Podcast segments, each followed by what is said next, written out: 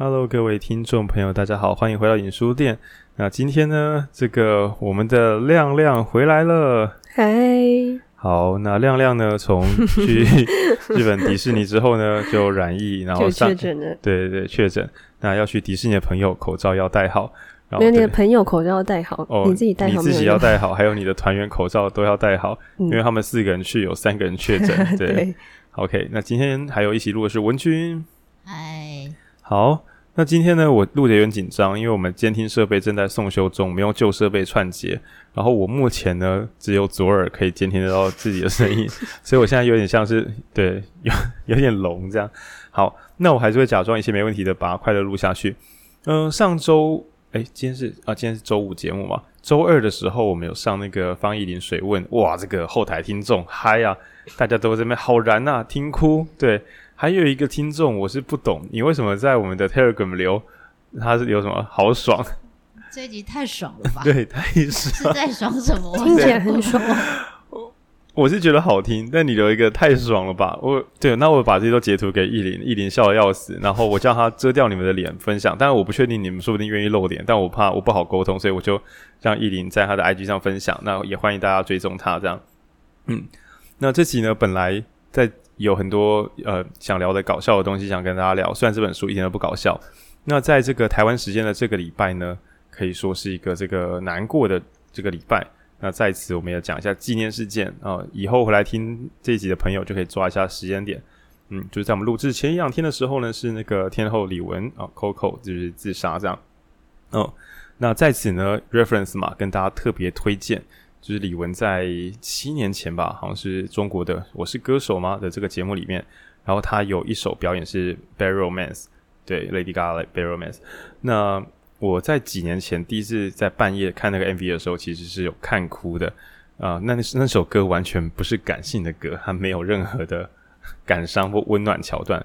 那主要是我觉得，呃，他毕竟在那个时候已经四十岁了，然后在四十岁的时候上场，却没有回避，只是唱歌跳舞，因为他喜欢这件事情。然后他也没有说我是个前辈了，所以我就点到为止。那我觉得他那一集的表演完全是用一种。仿佛是第一次上节目的挑战者的那种全力以赴，然后不管是歌唱歌的状态，然后跳舞的状态，然后还有身材，我觉得他一切都是用一种不顾一切的要表现说，呃，感谢所有支持者。那我会用最好的可能让你们知道说，就是我还在这里。所以虽然我小时候根本不是 Coco 的粉丝，对，那但是我那时候在几年前看到那集的时候，我真的是有流下眼泪，我觉得非常美。哦，那也谢谢有这么努力过的人。嗯，好。那这一集呢，我们要录制的书名叫做叫做什么？聆听极境。嗯嗯。那等一下我们会有八分钟，我们会不讲话。有有这段。对，然后我们就没有啦，开玩笑。我在中间咳出来。因为我记得以前我有有一次好像是剪辑失误，然后就有一个三分钟空白，然后听众就来说那段是效果吗？没有，那是那段是效果，那段是剪辑失误。我本来有想说这本书要聆听极境。那影书店有时候我们的节目节奏比较快，所以大家可能会觉得好像听了什么，好像疗愈。可是我都很担心，就是呃，如果你想学东西的话，我诚挚建议，在你听到不管是听我们的节目、看影集、看喜欢的书，呃，看电影不行，看电影就还会一直播。任何你可以做决定的那种阅听场合，我都建议你暂停你喜欢的东西，然后想一下刚刚发生了什么事。哦、呃，我我我小时候比较常这样做，是在看漫画的时候。就是期中期末考压力很大，就一直看漫画。那时候看到很喜欢的段落，我就忍不住。反正漫画店是它不是算时间吗？还是算一本多少钱？等下亮亮，你知道漫画店吗？嗯，他好像好，没关系，没关系。Fuck，对，总之漫画店，因为听众朋友可能有年轻人，可能是真的没有去过漫画店，因为网络漫画已经都很盛行了。那漫画店它是以本计费，比如说一本五块钱，所以其实你我如果看到喜欢的漫画，我就会再看一次，甚至。因为漫画店是很多人在那边睡觉，因为他会租一叠漫画放在旁边，然后看看累就睡觉。然后有时候看到喜欢的段落，我就会关起漫画，然后就是闭上眼睛，然后睡一下或想一点事情，然后再打开它，再重看一次。那我觉得那是很很幸福的事情。那我觉得反而是当代，呃，纸本阅读确实有这个好处。然后听 Podcast 或是听看 YouTube，再好的知识，只要你用对方的速度，我说的是表演者速度去跟随的话，你很容易学不到东西。你感受到的那个美好是对方千锤百炼之后的成果，那不是你的思考流程。所以这样讲起来有点升学主义，就是你恐怕需要把课本盖起来，你还可以重新再解一次题目，这样你才算是真的会了。假设你要的是学习而不是体验的话，可是就算你要的是体验的话，你可以想象去高级餐厅，然后一次上八道菜，叫你赶快把它吃完，那再好的料理应该都会变成一堆垃圾。就是上菜的间隔，让你思考，让你休息，让你转换感受的这个时间都是非常重要的。那所以呢，如果你要学习，大概是要留时间反思；那如果你要体验的话，安静下来，记忆、感受，就放大你的感官去体会那个体验，应该会让一切消费变得更有价值。嗯，就就就就就这样子。对，好，那这本那个聆听极境呢？呃。我们是为了找别本书的时候，诶，是谁找到这本书的啊？亮亮找到的。嗯，诶，我们是找别本书吗？我不知道诶，你是怎么找到这本书的？这本封面有很好看吗？啊，不丑啦，不丑。因为他就是今天亮亮你就放胆壳，我们已经有预告过，你还在好，真的。哦，我就是一个现在声音很奇怪的人，就是那时候好像是看到 IG 上有人推荐，然后他的推荐是。就是他是一个账号嘛，然后他是在最一开始的时候滑到最底下的时候我看到，然后我就想说，诶，最一开始经营账号的时候推荐这本书，感觉就是这本书看起来很厉害。亮亮是在偷臭说有些阅读型 podcast 我没有，我没有。他可能一开始有认真在做阅读，然后后来呢，就是、不要讲那么直接嘛。对。就比如说影书店说每周两集读书，现在改成一集访谈跟一集阅读。哎、欸，其实我本来有点怕听众，我怕我们的铁杆听众会觉得说，哈，说好的每周两集截然不同的知识呢，怎么会变？也是知识啊，那两集也是。我本来担心，但是后来发现说，我们跟外面的鹏鹏一起录的那一集也是很深，而且我们大家比较喜欢那一集。不是我们叫做 reference，所以重点不是书或是人，好吗？林良，你知道林良吗？不知道。好，我这个对老人听众喊话。我们以前的国文课本有个作者叫林良，好像是什么台湾儿童文学之父或三小的。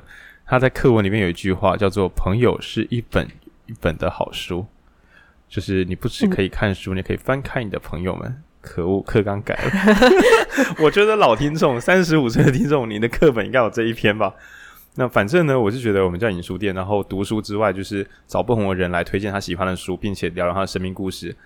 其实我觉得对听众影响应该也是对，就像我有一个听众朋，也是我之前的那个中医系的学弟，他就听听水问，然后他听到第两两小时的某一段，嗯，他其实他在上班呢，他在上班，他在医院上班。是懒惰蚂蚁？不是。啊，对，不是。啊，你你你 他听得到，他听得到，他不认识我，我不认识他，没关系，应该是说值班的时候听 Podcast 还好啦，还好，还好，还好，对，然后呢，他就是听到某一段的时候，忽然就超级难过，对，因为就是。方一林水问那集有讲关于追求生命所爱或什么的，但有时候你在你的职业，就是我学弟意思是说，他也喜欢当医师，可是有时候其实不是很确定自己到底做的对不对，嗯，因为医疗不确定性太多，你可能你很努力，但是病人就是挂了，或是你觉得你整个就是在乱搞，你整个掌握不到重点，然后被学长姐又称赞说你做的很好，而且病人好了，所以其实你会有超级多的不确定跟自责，然后他也不确定自己是不是真的会喜欢那样的职业，嗯，总之我觉得我们呃。录跟不同来宾的对谈，应该也会对听众是能够有启发、有收获的。再者，其实我也不是随意找自己，虽然我都会说什么找我自己的朋朋啊，找我什么工作伙伴，但其实我都是找一些我觉得蛮厉害的人。嗯，然后我刚好在前几天的时候也去就是大仙电台受访，然后我就觉得，诶，其实访谈真的蛮好玩的。对，我，我之前就是一直很怕麻烦人家，不好意思开访谈，因为就是你要跟人家约时间不干嘛，我很怕没录好或什么的。但我发现。嗯，其实有一个访纲，然后访谈一些生命故事，然后我发现一个新发现，就是就算那些访纲很普通，因为我之前想说说要写出精彩绝妙的这个访纲，就我发现就算是已经问过的问题，有时候再回答一次，它还是会有一些不同的一些碰撞。这样好，那聆听极境这本书，就是亮那时候就是觉得说，诶，这个人家的账号的第一本应该蛮厉害的。它不是第一本，它是前面。前期，对，对，对。然后我们在看的时候就觉得说，这个家伙很特别。听众朋友，你有走进山林里面拥抱极境的这种体验吗？那这个作者他也曾经做过这样的事情，他去过南极，去过北极，去过喜马拉雅山吗？对，他是世界上第一个三个地方都有去过的人。嗯，然后而且他是独自走路的。哦，是独自走路，对，他不是跟，不是一团，不是旅，不是跟团，没有人会跟。一般跟团旅行不会讲，哎、欸，要不要下一半喜马拉雅山？南极跟团看企鹅、哦，看企鹅。对，但是不是，他是南极点。哦，是那个，就是地球仪的上面跟下面那个点点。嗯，那个没有团，那个没有人要，可以自己开团。可能没有人要跟，可能没有人要跟。对，那就是我觉得这很特别，是他这样子的人。他已经应该算是世界上最了解极境的人了，因为他独自一人在这三个无人抵达之处。呃，在许多的以前的一些历史书上，比如说第一次去南极洲，第一次去北极洲，哎，北极不是洲，干，谁是洲？靠北是南极洲，北极是北极大陆，对不对？外地理。南极洲，北极是海。哦，北极是海，shit。好，那总之呢，呃，在真正有人类到达之前，其实以前的故事都是某个探险队。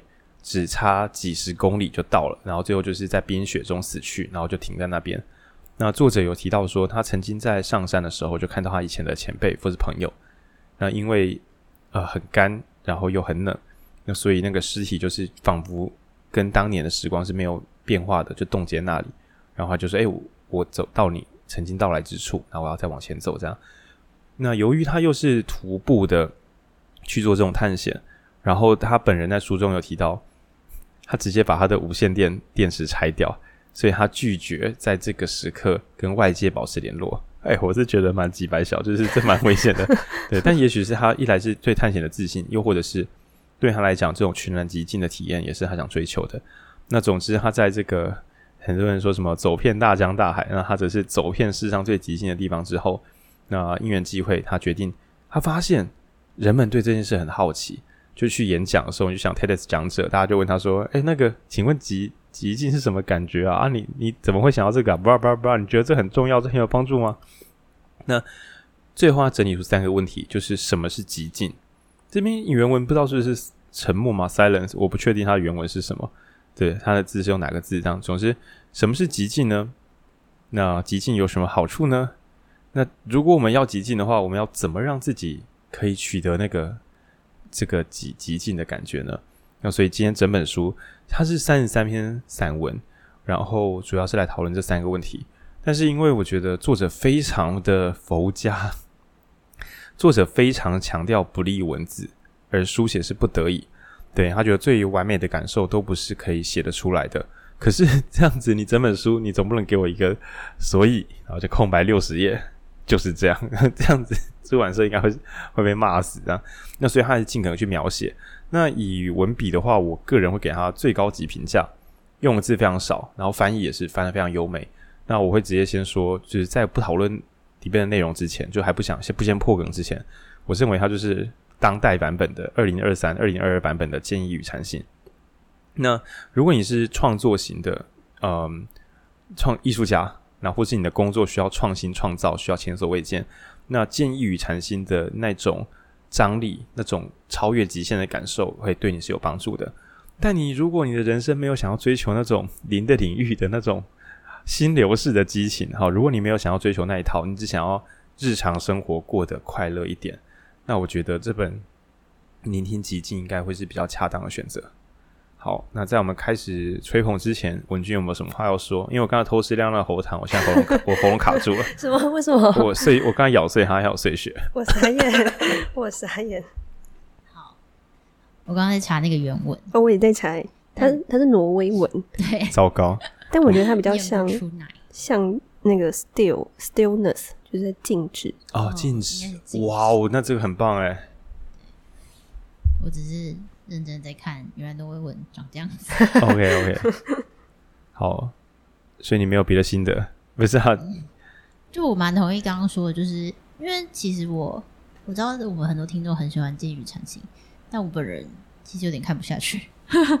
就是应该说不是说觉得这本书不好，只是我我完全不是那个流派的人，这好像也说过蛮多次。然后我但我很喜欢这本《聆听寂静》，因为我觉得他他有很讲出很多我自己。嗯，曾经感受过，但不太确定那是什么的东西，然后是在这本书里有被讲出来。然后等下可以聊聊更多，但书里其实也就在他讲出来之后，他就觉得，但是我觉得这件事情不适合讲出来，不适合用写的，不适合用文字。对，就是我们之前常开玩笑的那种六祖慧能式的，来无一物，然后何处惹尘埃？那怎么讲呢？就是哎，亮亮，你有听过什么五祖跟六祖禅宗的故事吗？没有诶、欸。OK，简单讲，就是蒋勋呢也有讲过这个故事，我忘记哪一集了，再贴链接给大家。那主要是讲说，就是曾经有一个和尚，然后他就是他是第第五代传人，然后他传给第六代的时候，就说大家来写诗。然后看谁可以对佛法最有理解，最有理解的人就可以成为下一届的这个 道馆馆长。这样对，那其中就有一个比较聪明的和尚，大家都觉得他最厉害。然后他就写了什么呃，生生如身似还是身如身似吧，身似菩提树，然后心如明镜台，就讲说我们的身体就像是一棵菩提树，反正就是一种高雅的树种。嗯，然后心就像是一个用一个很明亮的镜子。的一个就是像一个漂亮明亮的镜子一样，然后时时勤拂拭，就是你要常常把这一切都打理干净，然后莫使就有尘埃，就是保持你心中的澄澈，不要有那个杂念或不干净。然后呢，他写完之后，庙里的和尚大家就觉得说，哇，What's up, bro？太秋了这个，然后大家就觉得很很厉害，这样，他觉得说，哇，赢了赢了，稳了稳了，一定是这个人。那有一个在煮饭的一个看起来呆呆的一个师傅。他就想说：“你们在嗨什么？那是什么？他不识字，嗯，他会讲话，但他不识字。然后大家就跟他讲说：‘哎、欸，你没有听这个新歌吗？看现在是 TOP TOP 新歌，这首最红，这今年一定会入围，一定会得奖。’他说：‘那三小，他就人家跟他讲说：‘菩提本，菩提心，呃，身如菩提树啊，心似明镜台。’叭叭叭，他说：‘哦。’然后这个没读书的火火头和尚，他是负责煮饭的。听完之后就说：‘干，这还好吧？’然后大家讲说，你秋，你这边秋，你什么？你那边秋，人家金曲入围了，你那边秋。然后说我也可以来一首，然后就 freestyle 给人家。但他那首是应该是流传，所以这是一个对比。然后他讲的就是，呃，给查我讲一下，我只记得最后两句。对，但我记得他前两句的意思就是身体并不是菩提树，然后心也不是明镜台。呃，菩提本无树，明镜亦非台。对，就是。菩提，你知道菩提树这是一个名专用名词，嗯，但菩提本身是个佛家概念，所以他的那他写出来是菩提本来并不是树，然后明镜台，明镜其实只是一个反射用的镜面嘛，明镜台比较像是我们为了梳妆，所以我们做个就是梳妆镜的台，但其实镜子是一个反射概念，我们真正的明镜，你可以是一个玻璃，可以是个水中倒影，你根本不需要那个台子，然后最后两句是本来无一物，何处惹尘埃。对，然后他写完之后，就是真正的那个第五代师傅就隐约觉得恐怕是这个人。对，但在蒋勋老师的版本有在想详细，就是说，但是因为传承成那个道馆馆长的这个利益太大了，所以这个火头师傅如果变成第六代，其实大家不一定会接受他，因为他的辈分或什么的。那所以他就是在想办法跟这个小师傅说，你对，他给他一个暗号，然后晚上的时候就是来。来到五代的这个馆长身边，然后就传一个东西，传一波给他说：“你就是我们第六代传人，但你需要逃走了。”对，因为他们等一下就来追杀你这样。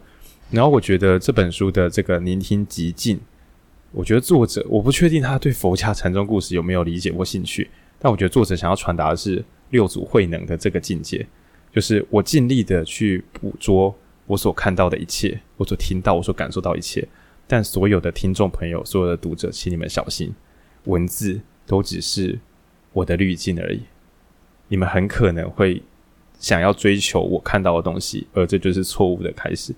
对，书中作者很认真讲说，要注意每个人的极境恐怕是独一无二的，所以不要像是某一种特异功能学院，就是嘿，你怎么宁静的？我可以知道你的宁静吗？我可以跟你一样宁静吗？那作者认为这很奇怪，因为整个聆听极静是一个向内倾听的行为。你去问人家，诶。我想要独立自主，我想要成为一个什么自由的个体，我想要做自己。你可以告诉我你的做自己是什么吗？我可以跟你一样做自己吗？那这个讲法就很古怪，就是我可以跟你讲我在干嘛，但是你要看着我做你自己。嗯，然后我觉得他的聆听极境讲的是这个，可是他的麻烦就是他不先讲他感受到什么，我们很难理解，但他又深深害怕他讲的时候，我们只想模拟他的感受。嗯，那我觉得是这本我我真的很喜欢，是喜欢在这个这个地方。对，嗯嗯，个体化嘛。我觉得感觉他作者对佛佛教或者相对的理解，好像看不太出来。他似乎不是从佛教理解这一切，应该是禅学吧？禅学，因为他提到蛮多日本禅学。但是他跟悉达多比起来，悉达多去做菩提树，然后他本人去南极北极，我看这个是差不多。是对，那要知道悉达多的故事吗？悉达多是佛祖啊，这样子吗？然后有另外一本叫流叫叫《流浪葛之歌》，哦，然后其实他的故事讲的就是这个。这个我应该是一个小说，就是佛祖开悟的故事。他本来是一个王子，他就一个人为了理解这世上的混沌跟苦难，所以他就跑到这个树下，然后一个人在那边思考，叭叭叭，就是就是流浪，然后在思辨之中，然后找到了真理，叭叭叭。嗯，对对对。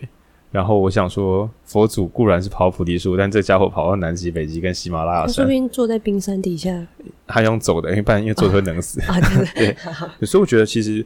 就算他本人没有佛学基础的话，可能他的行动跟他的感受是就是那个禅修路线，你听自己的心。嗯、但我是开玩笑说，毕竟你在单机的这个南北极走路之中，你不聆听自己，你也没别的东西可以，你你也没有人可以聊天，你也不能看书、滑手机的。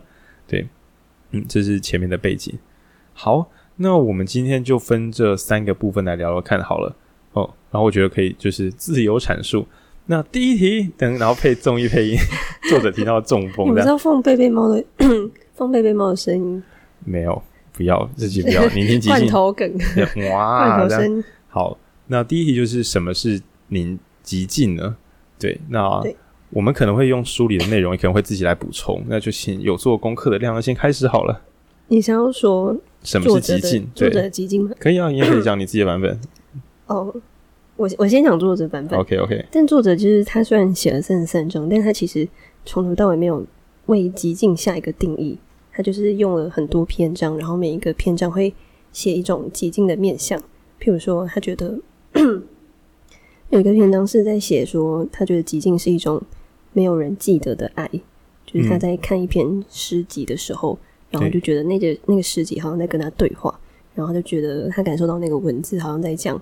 讲极静，然后他就去追求那个答案，然后就觉得，哎，极静好像真的是没有人记得的爱，嗯，然后又或者是他觉得它是一个宝藏，就是每个人专属的，然后你可以自己有一个钥匙，然后把它打开。我现在声音很奇怪，不要，我就就是一个喉咙坏掉的声音，这样，对对对，哦，然后又或者是他觉得极境很像一个比天空更辽阔的的一个内在世界，然后他就觉得。好像外面的世界可以去追求，但是内在的世界也可以去追求。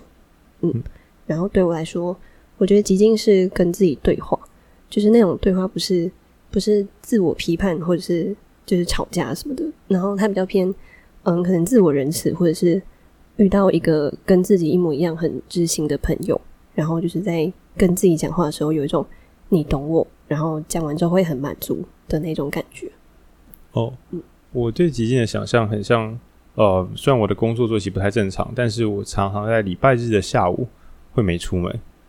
就刚哎，礼拜五下午不是要礼拜日，礼拜日，哦、礼拜日的下午就没出门。然后呃，因为我们自己住的地方采光不是很好，就是没有那种很漂亮的大落地玻璃。我本来有点想要住那样的环境，但因为碍于经济需求，所以那时候买一个二楼。然后就是，哎，让我来过一两次嘛，就是、嗯、就是我们那个二楼一开始我就想说，糟糕，因为我们的向阳面刚好是在我们的外侧，就是我们的客厅不是向阳面。嗯，但住久之后觉得还不错，就是在下午的时候会有一种暗暗的感觉，很像，就是它没有很明朗、很舒服，可是会让我有一种休息感。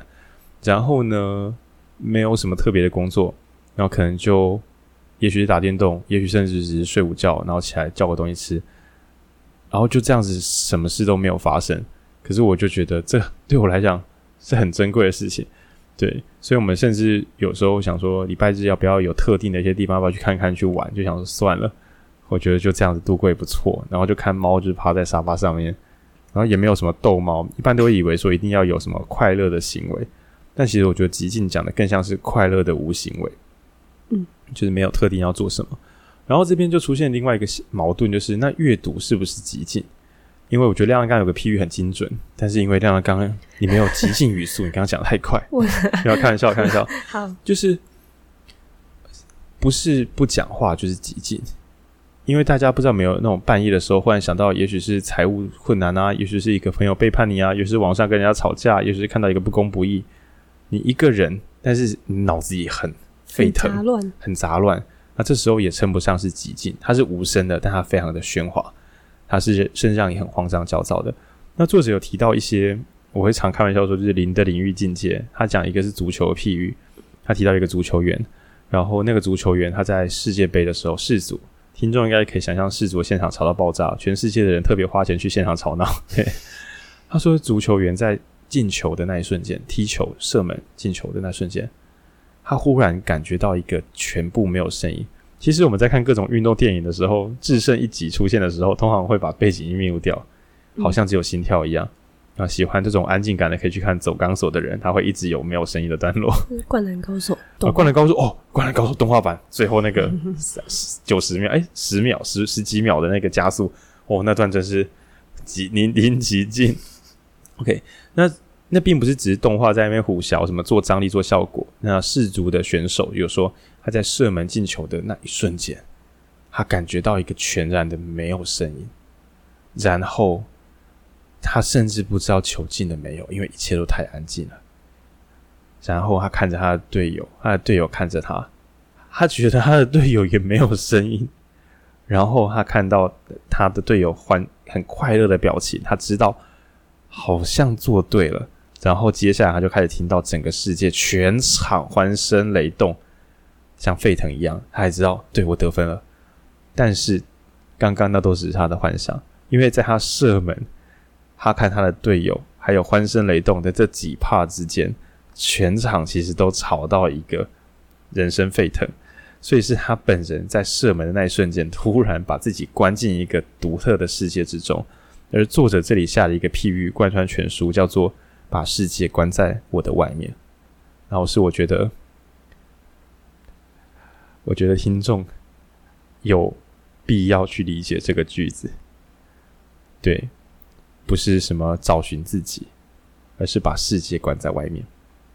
哎，弄得很像是一个马上要自杀的人，这样把世界关在外面这样。对，但这个把世界关在外面，应该是说，当我们讲说你你自己的所思所想是什么时候，我们实在难以。脱离世界对我们造成的影响难啊，真的难啊！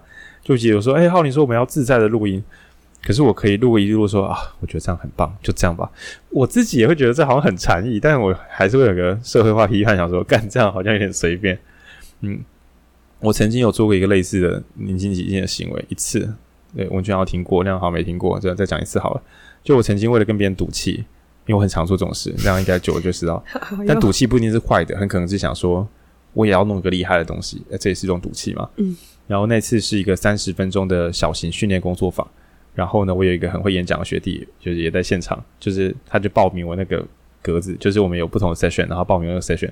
我那时候觉得不妙，因为我觉得他口条蛮好的，他为什么要报名演讲的这个训练 session？我就想说，糟了，我会很平庸，我很我很容易担心我自己平庸了。那我想说，我来一个酷招。那那时候呢，这本书有提到一个经典的段落，好像是四分三十二吗？还是三十三？那个四分三十三秒，一个经典的钢琴演奏。我记得在国小的时候，我的老师有举这个例子，我那时候很感动。我记得我全班都哄堂大笑。为什么？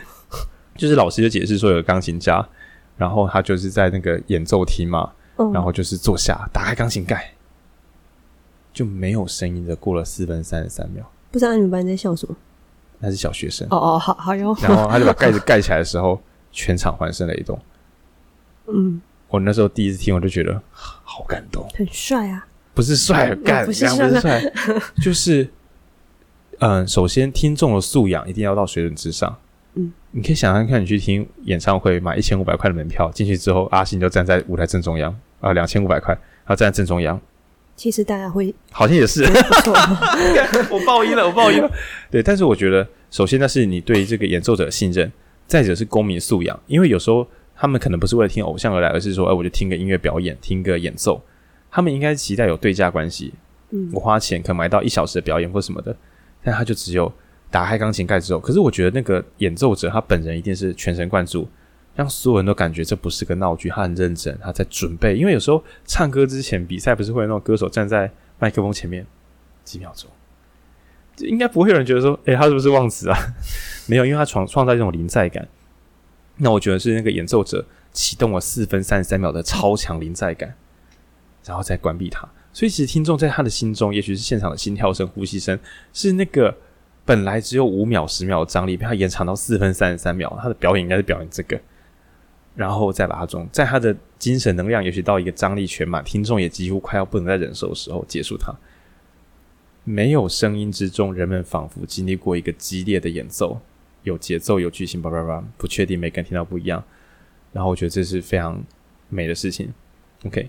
那我那时候要做那个演讲工作坊，我就想说我要来抄这招，因为我那时候演讲工作坊，其实说演讲没有什么特别的，就是我我认为就是让人家记住点什么，然后我讲白话一点就是这样。那所以我那时候呢，我就把我的投影片本来三五十张，我就把它删成一张，为了耍酷啦。对，年年轻中二，好还好回馈很好。对我我有时候这样做是会失败的。我上去的时候我就跟，因为那是医学生联合会的活动，我就说。大家，因为其实很多这种医学生联合会，他们虽然是不同学校的人，但搞不好是高中同学，对，所以我说今天大家干部们可能平常也不容易见面。那在这个半小时的训练，我只需要最后五分钟，所以这前面二十五分钟大家可以自由的聊天，然后放松。那我们最后五分钟简单讲一下就好。然后呢，我就我不想看起来像在耍废，因为我觉得我自己良心过不去，不然其实我应该要直接离开教室去外面喝个饮料，等下再回来。但是我想要让大家觉得这个课有点什么，所以我就一直在电一化讲座，我就一直在正前方，弄得我压力很大。为什么呢？因为前十到前十五分钟的时候，大家真的在聊天，对吗？你可以像你参加一个活动，然后遇到你很多老朋友就聊天啊。嗯。但是时间到二十分钟之后，你就会发现全场这样聊啊，就会每隔几十秒，他们就忽然安静一下，因为他们所有人心中都在计算。二十五分钟会有一个演讲，那个演讲好像快来了。嗯，讲者敢放二十五分钟不演讲，说最后五分钟就好，应该是有点什么吧。所以我就在前台，我就越来越紧张，越来越紧张，期待值会被拉满，会拉很满。对，然后最后二十五分钟到的时候，那大家几乎是，我觉得大家已经没有人真心在聊天了，大家在等表演开始。然后我就我头影片是全黑，然后我就跟大家讲说，就是嗯，我前面有些前言啦，那个 intro 我就跳过，那是一些。呃，一些良好的引导话、场面话这样，那我就讲说，呃，就是演讲可以学的东西是千变万化的。那我从国小、国中、高中，我们不是都会做礼拜三下午都会有礼堂，有讲者跟我们说点什么。嗯，那我不知道你们记得什么，但我几乎都忘了。但是他花去我们生命中非常非常多的时间。国小的那种礼拜六或是什么，就是礼拜三。外面的讲者啊，我们是排整个礼堂的桌椅，然后在那边听人家演讲。周会，哎，国小、国中、高中，但我们几乎一点都没有印象。那所以我要讲的概念只有一个。那我的投影片只有一句，叫做“如果只有一句话”。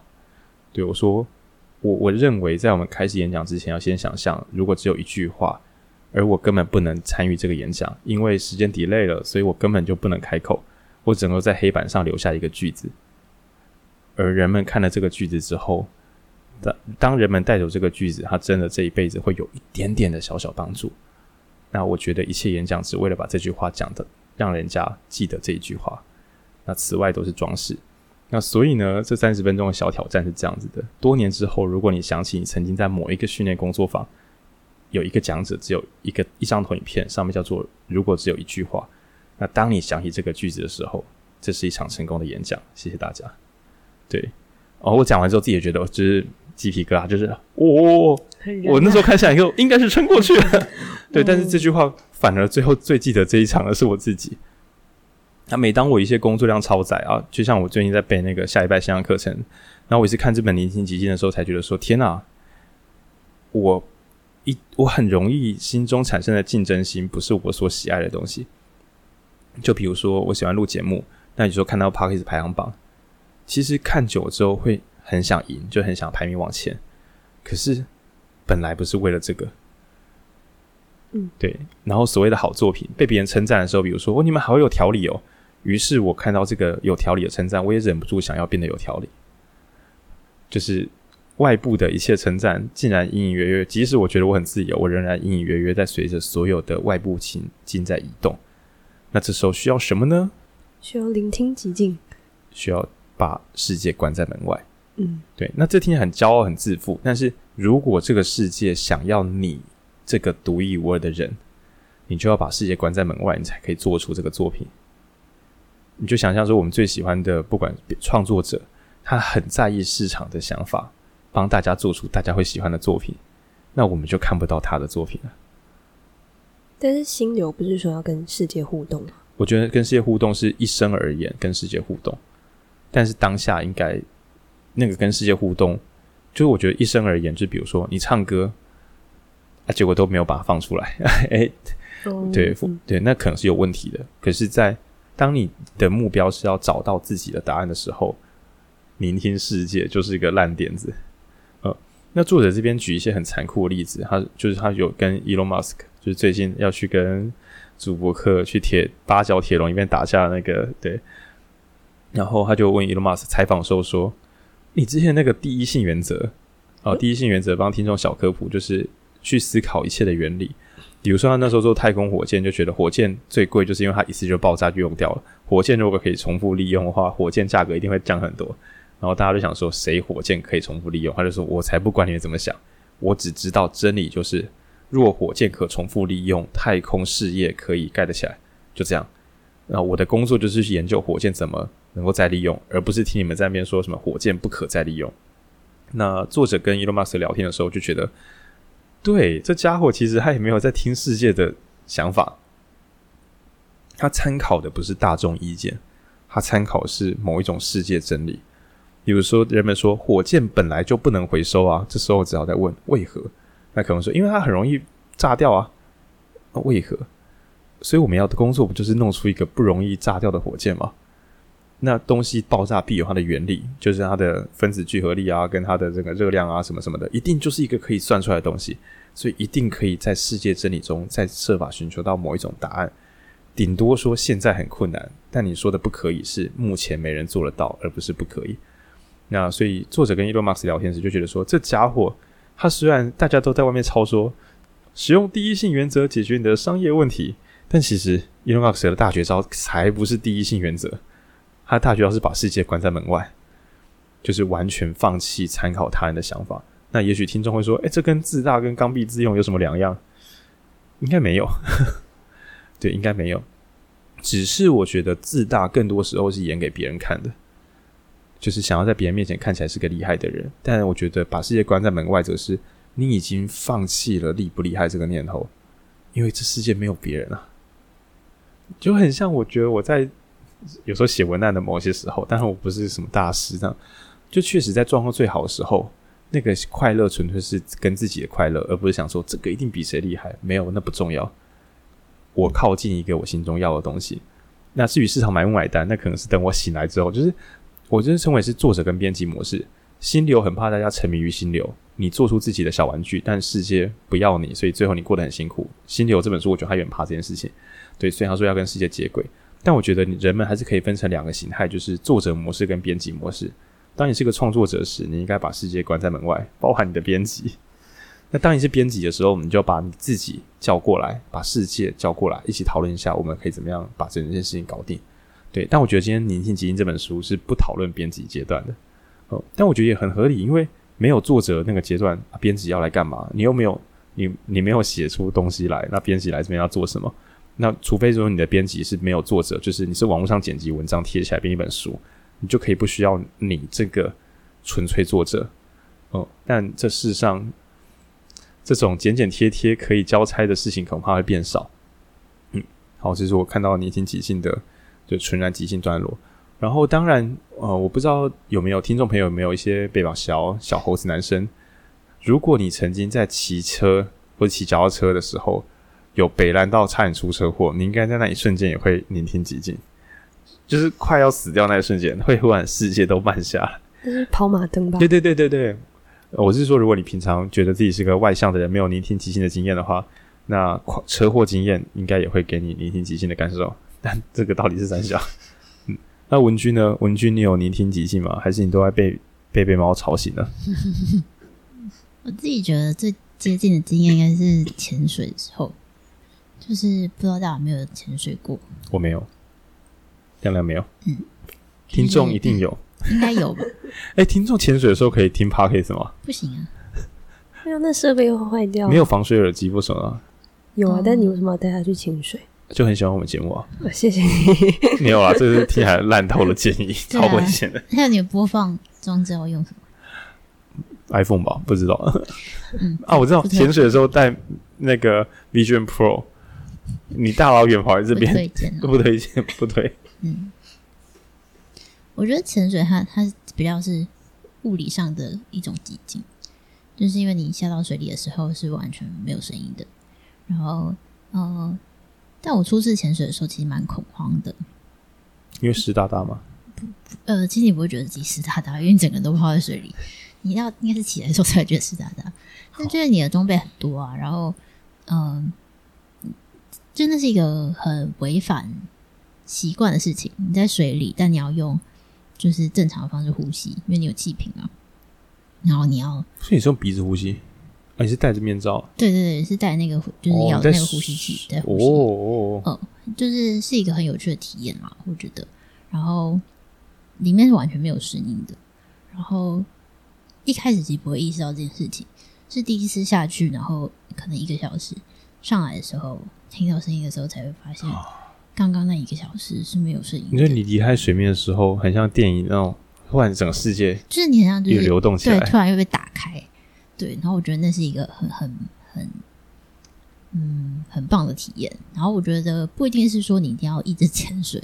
而是我觉得是你，就是书里面我很喜欢的是，他说他觉得呃，极境是一种想法，一种概念。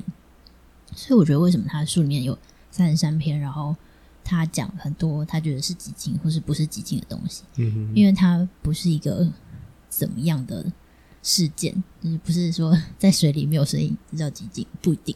对，比方说我刚下去的时候是很恐慌的，其实我完全没有感受到任何东西，哦、我就是很恐慌，你的心很乱，那时候没有极境。然后那个恐慌展现展现在你的气瓶会消耗非常快。哦，可以量化你的心呢。对，因为就是比方说一样是一样是，比如说如果你是峡柱，如果你有看《鬼灭之刃》，你会发现说你其实那一口呼吸可以可以三级，对，因为它很极境。对，但比方说因为一直一直下去一上来嘛，但教练的耗氧量可能是我的三分之一而已。好厉害哦！就是，但是因为其实是因为他鼻孔很小嘛？不是，是因为我我虽然没有感觉，但其实我非常紧张。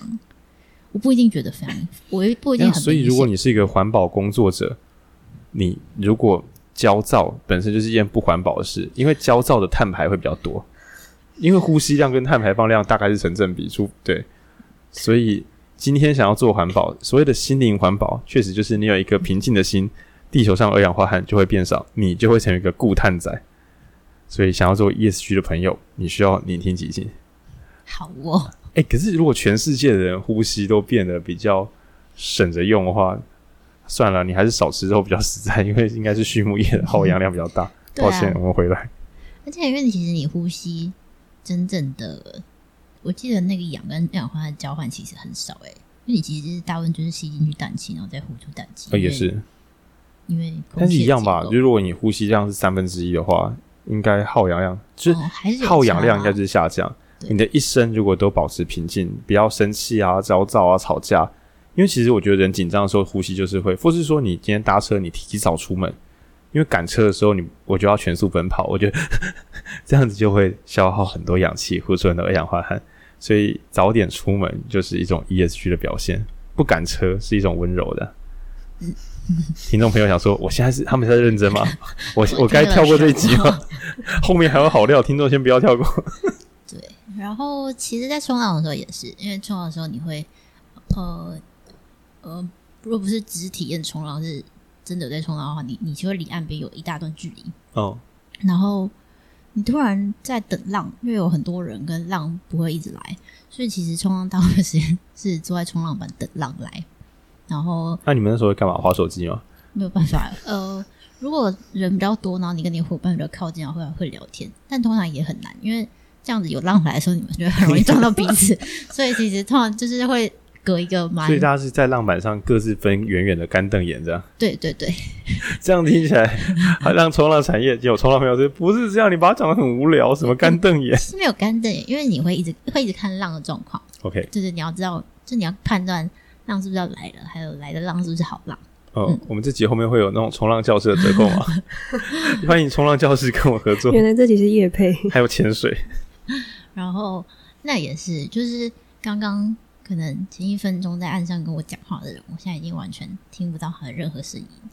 哇，这有一种天人永隔的气氛哎，不是那种，不是那种 听不到他的声音，但就是他就在那里，是很感觉没有很远的，但是但是你的周围就是那个。怎么讲？就是书里面讲的那种。我主持活动时有这种感觉。对对对，就是我的伙伴刚刚可以跟我聊天，但现在他们离我只有八公尺，但我已经不能跟他们，我已经听不到他们的声音了。对，就是现场是有很多声音的，海浪的声音啊，动物的声音，然后可能稍微有人在聊天的声音，但是你又好像什么都没有听到。嗯，然后是一种很平静的状态。嗯，我觉得我潜水，因为潜水的经验比较少，然后我潜水的时候大部分比较恐慌，然后但冲浪的经验就蛮。蛮接近，我觉得我想要的，或是我喜欢的一种聆听即兴。那亮亮呢？亮亮，你有聆听即兴的体验过吗？应该应该有吧。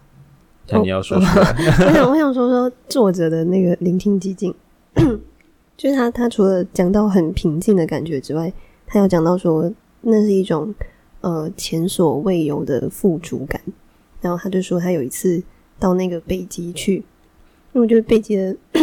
北极的经验蛮酷的，就是他一直他跟另外一个探险家在走那个北极，然后就是他在零下五十八呃五十六度的时候走了五十八天，然后他们就是已经快不行，然后身上没有任何的食物啊什么的，然后就有一个美国的侦察机，就是飞到他附近，对，飞到附近，然后他就觉得，诶，怎么会有两个人在北极这边走路？然后他就。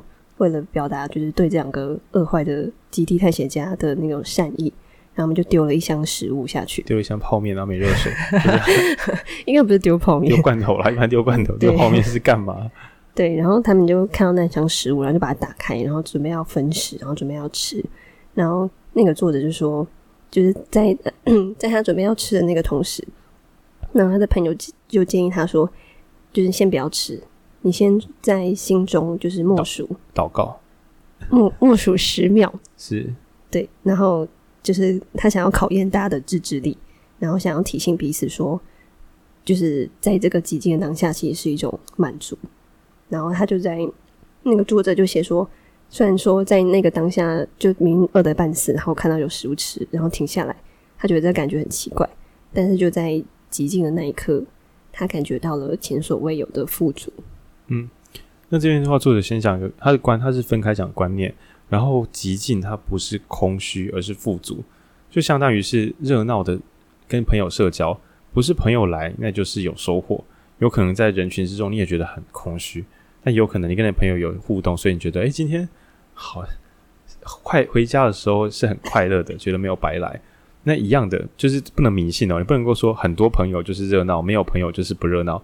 反过来讲，你也不能够说极静就是一种好的体验，因为你很可能是无声而空虚，就什么都没有感受到，或者是在这个刻意停顿之中，就你像最近有很多嗯，不是身心灵课程，什么正向正念冥想课程，他们常会说类似呃一个葡萄干，然后你就慢慢的去体验它的味道或什么的，对，那俗称的静观万物皆自得，对，其实你有时候可能看影集，你人家看的不是演员。是听他一句台词怎么念出来，然后是看他后面的打光，那甚至是看他脸上的那个就是光影的变化。然后，如果你有观察的能力的话，很可能什么东西都会让你觉得很有意思。然后，但是我觉得在认真观察的每一瞬间，你应该都是非常安静的，因为在认真观察的时候，重点是眼前的东西给你的回馈，而不是我的过往经验要告诉我什么。那个你自己的过往经验，你都可以当做是世界对你的投影。那些东西最好就留在潜意识，让它自然出现就好，不要去找寻它，以免你每次在学习东西都只是在说啊，这个我看过啊，啊，这就见异语禅心啊，这就变成你好像懂了很多，但你每次你你的学习成为新学习的阻碍，因为你只是在查表啊，这个就是我以前读过某一本书啊，对，不不排除你说是对的，但我们的问题通常是这次有什么不同呢？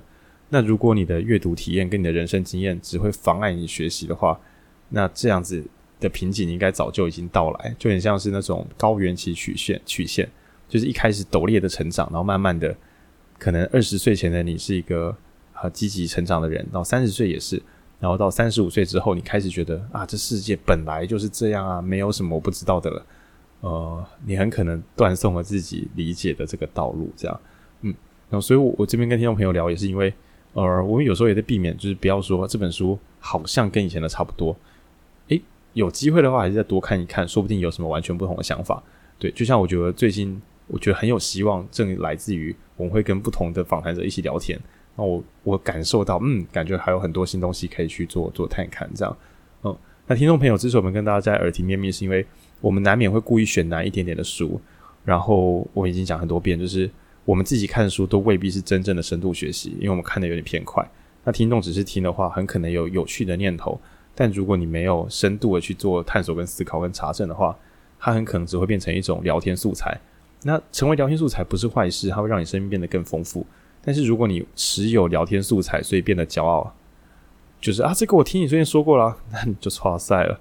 对，你不止等于是在在黑我们，对，那同时还有对于你个人的成长造成一个呃，我认为甚至是不可逆的毁损。嗯，因为你在浪费你的生命。就是我不是说你听完我们节目，然后自以为不错。这样子就一辈子不行了，对。但是我很肯定，在你自以为没问题的时候，你的生命正在流逝，这样。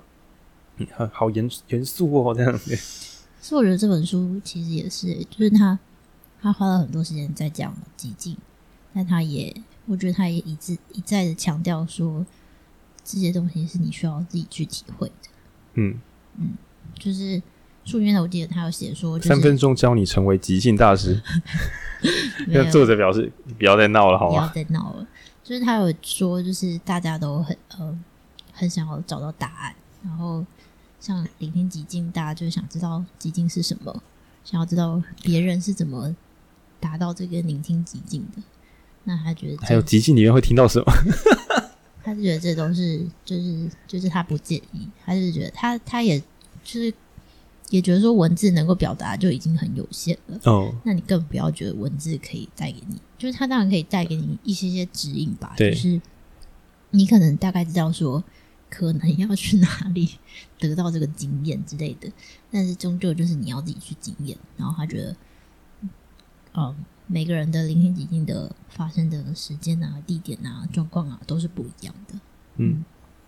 对然后呢，再讲完第一个，我们等下还是会绕回来讨论极境是什么，因为这三个问题我觉得是难以拆开的。那本来他把第，我们现在放第二个问题叫做为什么极境很重要，他本来放第三个，但我觉得先早早点讲一讲。那我想说，文君你要不要就你而言，因为书里面好像没有特别讲极境为何在当代这么重要，我觉得他他没有故意把它当工具，这是别人问他的问题。那文俊觉得极尽为什么重要呢？嗯。极尽为什么重要？我自己有先列三个，你们看有没有别的要补？就我我第一个觉得是极尽很省钱，因为作者有提到说，很多人极尽是一个好生意，就是以台湾来讲，我也看过很多叫做呃内观或是僻静，偏僻的僻，安静的静，僻静营，就是把你的手机交出来，然后大家在山里边过个八天十天之类的。OK，那作者会觉得那个好像蛮花钱的。那其那我自己的版本是。就是嗯，如如果你可以自己交出你的手机断网，那可能你也许可以拿得到了。好，但那不是重点。我们先回来，就是说基金为什么重要？因为如果你很需要跟被世界影响，所有的广告投放是这样子的，他们会希望你交出注意力、交出时间、交出金钱，然后用来换得某一种大众认可。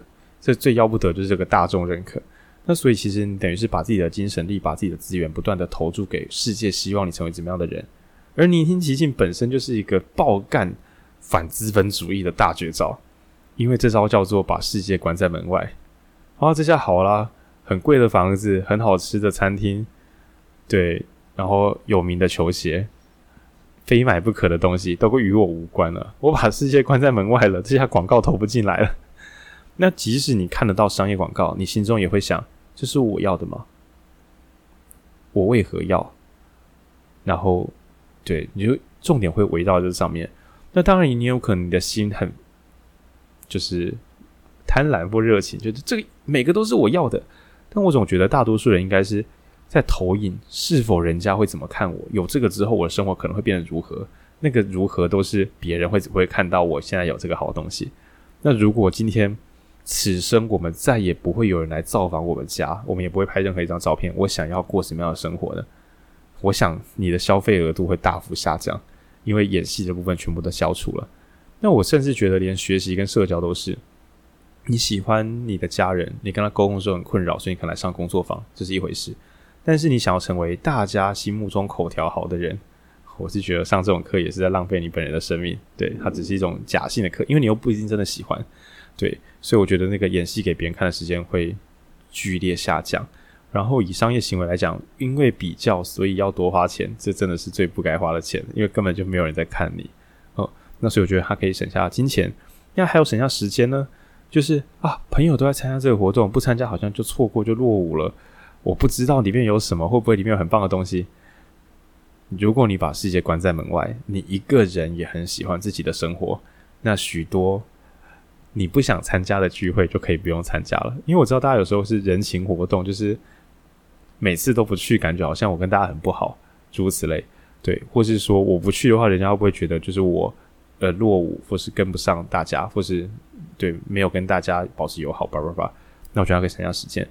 那所有的注意力呢，是我我觉得自己也最想练习的，就是滑手机啊，看一些小废物短片啊，真的也是可以花掉很多时间。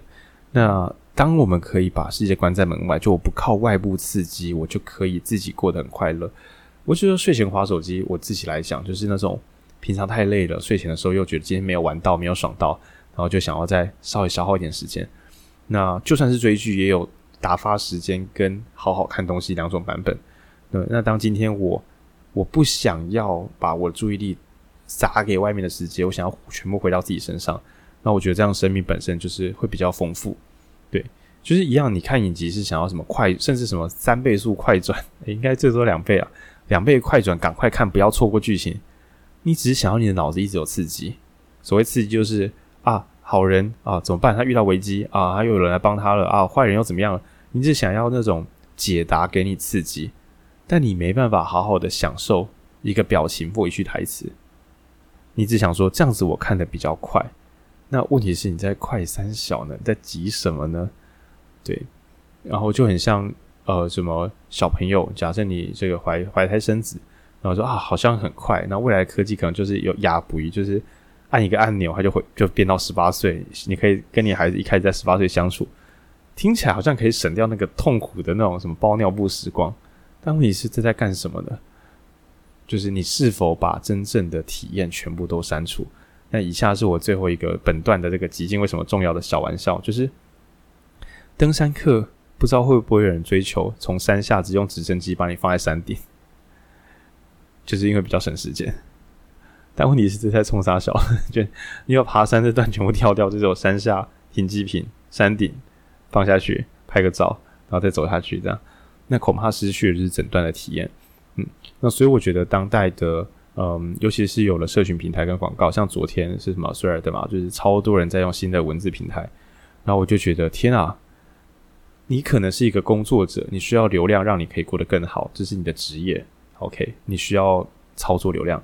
但如果你不是做这一行的人，那我想说啊，大家是在紧张三小。听众朋友知道，广播这个技术已经存在一百年以上了。我们现在只是用新的数位设备做一样的老梗，但是是是是是有差，对对。好，那我觉得是为何需要即兴，是因为当代会产生借由更好的广告设备，就是社群平台，就监控资本主义那一套，借由贴近我们、理解我们的这些数位平台，我们将难以防守各式各样的广告形态。包含商业以及心灵广告，比如说政治上的仇恨，哦，这也是一种心灵广告。这样对，所以当你没办法防守自己的心的时候，你会成为这个世界的燃料，你会耗尽一切去追寻人们说你适合什么。嗯，那一样再讲一次，人家说你适合什么，不代表那是假的。比如说，我觉得你可以听听看，聆听几句。你说哦，你又要对我投广告，你要洗我的脑，motherfucker，这样不不一定。但是一个没有主见的人，全世界都可以洗他的脑。对，就是就很像假设我贪吃暴饮暴食，整个世界都会让我变胖。不是谁哪个食物诱惑我，是我超想吃东西。呃，那一样的，当这个世界有各式各样资讯涌出的时候，如果你无法聆听极尽，你只想要听听看别人给你的版本，给我一个懒人包，你只想要从外部得到答案的话，你将陷入绝对性的迷失。呃，这是我觉得这本书在现在超级重要原因，对吧？然后你看作者多小心，他希望大家追逐极尽，而且省钱一点，就是在家极进就好，不一定要跑很远。因为当极进成为一个珍贵的东西的时候，它马上就会变成一个，不是马上，它已经极进会成为一个好生意。所有跟安静下来体验所谓的仪式感或什么的，所有能够让你安静下来的东西，都可以在它的售价上多加一个零，然后卖出去。嗯，但是问题是，你要的不过就是那个极境，说不定你可以自给自足哦，你不一定要去买很贵的极境哦。对，那我我自己反过来讲，为什么人我也没有很建议人们去买很贵的极境？你可以去买很贵的体验，就是住很漂亮饭店，那不是什么问题。但如果你只是为了极境的话，除非你很会赚钱，不然花很多钱买极境，表示你要付出很多生命在工作上。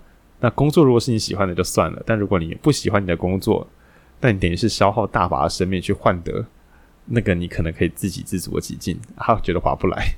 对，嗯，可是我觉得这很难的。难呢？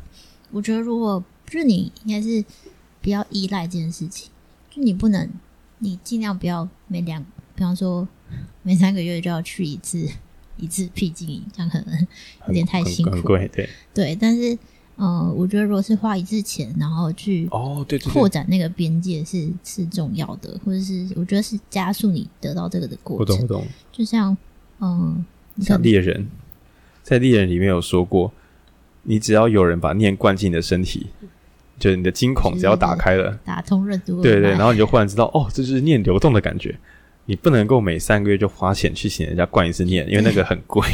但是第一次让你知道，哦，原来我可以感觉得到极进，就是原来就是这个，嗯，比方说你就是花一点钱去，像我觉得第一次去潜水还蛮快乐的，所以我后来没有这么喜欢这件事情，主要是因为我一直沉不下去。哦，为什么？因为你不是个胖子吗？对，是真的假的？这是我不知道哎、欸，然后。应该是我技术不好，因为你是可以控制的，哦、就是你要把自己控制在一个，你不是把鱼标里的空气吐出去，就是你要把自己控制在一个叫中性浮力的东西，就是你是可以，你可以停在那里。等下，那如果我有点胖，我会一直下不去吗？应该也不会吧，你会一直沉下去。可是我脂肪不是比水轻，我不知道，好东诺轻。潜水教练听到自己在在吐血，然后你们在讲什么？在说啥呢？对，但就是或者是比方说去某个什么山林的度假村啊，诸如此类。总之，我觉得有时候是需要一些外力，让你得到那个第一次的经验。但重点是你要好好的去经历它，然后把它记下来，然后嗯，在生活中有什么方式是可以重建它的？我就是像我觉得作者当然也会建议，觉得说，哎、欸，你其实在去北在家里在家里就可以找到，不一定要去南极洲。但是我也不免想，那是因为你去过南极洲。我的巴克，你有去过南极洲？跟我们讲这个，好想去哦。那一去之后没事。不用了，谢谢。我到这里就好，我要回头了。嗯，然后我觉得另外一个很重要的应该是，嗯，你去适应那个变动吧。就是这本书我很喜欢，是他一开始在讲他去南极洲的经历，然后他就说最难的当然是跟自己相处。那他就说，那你以为我有很多时间在思索我的人生意义吗？才没有，我就是要么饿得要死，要么冷到不行，然后身体变热的时候，伤口就开始痛。然后开始痛之后，又会因为慢慢因为太冷就麻痹，然后但后来又冷到不行，要想办法让自己热起来。然后解冻的时候会变痛。对，就是在这个他妈的垃圾循环。然后我只只有偶尔的时候才可以感受到什么聆听极进什么的，但大部分的时候就是在这个垃圾循环。他没有很推去南极聆听极进，是因为大多数的时候也没有在聆听极进，在受苦而已。对啊，然后那我觉得其实生活上也是啊，就是如果你花了一些嗯力气去体验那个第一次的极进。然后，但是觉得生活中好像很难重现，或者是呃久久才出现一次，那其实也都是非常正常的。嗯，然后我觉得去嗯、呃、怎么讲？因为它是扩呃扩宽自己的光谱，然后是扩宽自己的体验的边界，然后会让你在生活中的各种变动的时候，你都会变得哦抗变动更好像更合理一点，就有点像是你原本是负十到十的话，那你在呃三跟五之间移动，你就会开始有点恐慌。但如果你是负一百到一百的话，那其实你在负十到十，那对你来说也是一个相对小的变动。就是你变成一个有深度的人。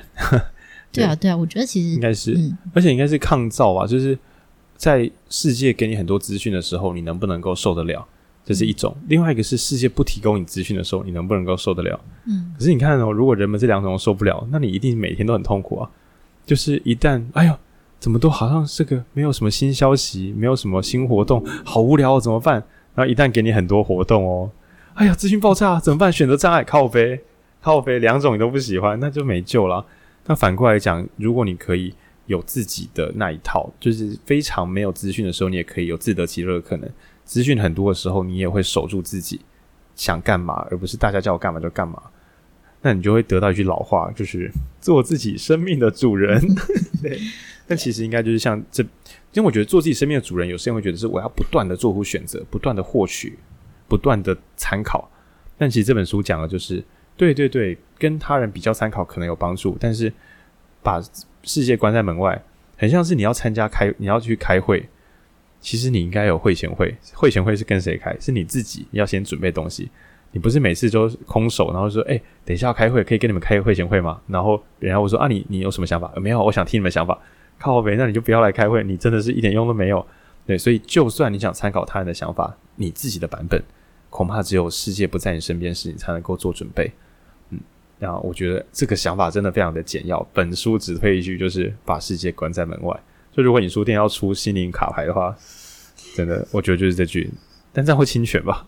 对，那我觉得这句真的真的好棒。那这样觉得，你觉得即兴的重要吗？很重要啊。为什么？但我觉得这很难很难说哎、欸，啊，说说看吧。就是就是因为我觉得即兴是跟自己对话，所以就是跟自己对话或者是认识自己是一辈子的事情。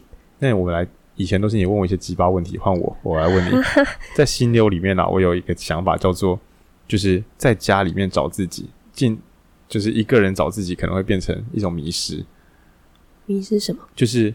只向内探求自己是一个怎么样的人，嗯，对，可能会迷失，嗯，所以心流里面讲的是说，我可能要去跟别人互动啊，我才知道在这个世上我是一个怎么样的人，嗯，可是你一进去就把世界关在门外，把世界关在门外，那这样子不就变成自己如果脑子打结了，那不就更迷路了吗？就是我是不是很厉害的人，还是我不是呢？那就一直这样想，把世界关在门外。对，亮亮你怎么想？终于换我问你这种鸡巴问题。啊，我觉得都要诶、欸，就是要看你你现在处在哪一个阶段。嗯，比如说你现在处在一个很迷惘、想要认识世界的阶段，那你就要刚刚去向外探索。但如果你现在是就是已经觉得自己蛮有自信或蛮有能力，然后处在一个很想要更认识或者更精进自己，那你就可以向内探索。我觉得这样讲还不错诶，就是如果你已经很痛苦、很忧伤的话，你就不要再把世界关在门外了，干会关死人啊！对，一旦无能为力的时候，找寻是帮助；但一旦还可以有点能量，好像可以做点什么，那这个时候就不要再把脸书或者是把社群活动当做你的解放，呃，因为你可以自己来想办法。然后，也许你去参加那些活动时，是分享你看到什么，而不是大家告诉我有什么东西可以让我依靠。对，我觉得差不多是这种感觉。所以，心流里面也是希望大家小心。真正在专注的时候，宁静之中，心流体验会制造一种极尽感。但作者心流作者很怕大家就是有这个极尽感，但是却迷失了跟世界的互动。所以我觉得是确实是两者并存，最后就会变成就是引书店最喜欢的废话，看情况。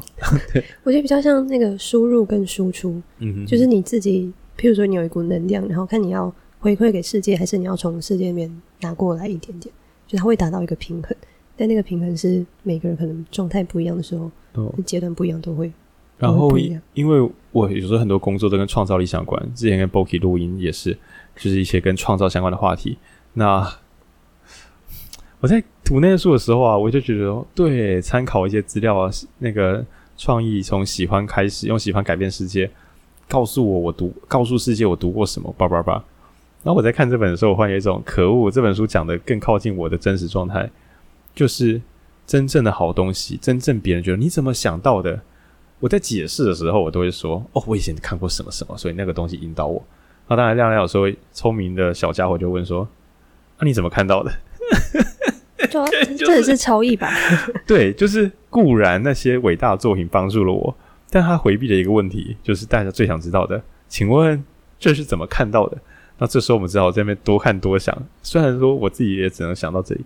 但其实作者讲说，创作者们最后的那些洞见，根本都只是聆听即兴吧。就是固然有参考资料，但更多时候是放松的，在脑中，在虚空之中，好像一个灵感出现。那当然，有些创作者就是说，不要再讲灵感学派了，因为灵感应该是认真不懈的准备。那我们现在几乎把它整合起来了。你要有够多喜欢的东西去准备你的原物料，但是在真正要做东西的时候，是等待。你可以有你的系统架构，但这一切是为让你省力，因为你要把所有的力气花在聆听自己心中那个。什么都没有的之中，找到一个一丝答案，然后再问这答案从哪里来的？它为何打动我？它可以更打动我吗？要怎么打动我？然后等到这个粗胚做完之后，才开始问说：世界需要这个吗？哦，你的编辑模式就出现了，然后你就开始举证说：哎，有，其实很多很多作品也有这个特点哦。我想世界也喜欢我的这一套，我们来试试看吧。那最后也是交给市场跟不可知决定。对，那所以我觉得在这个。就是 AI 差不多不会消失的年代。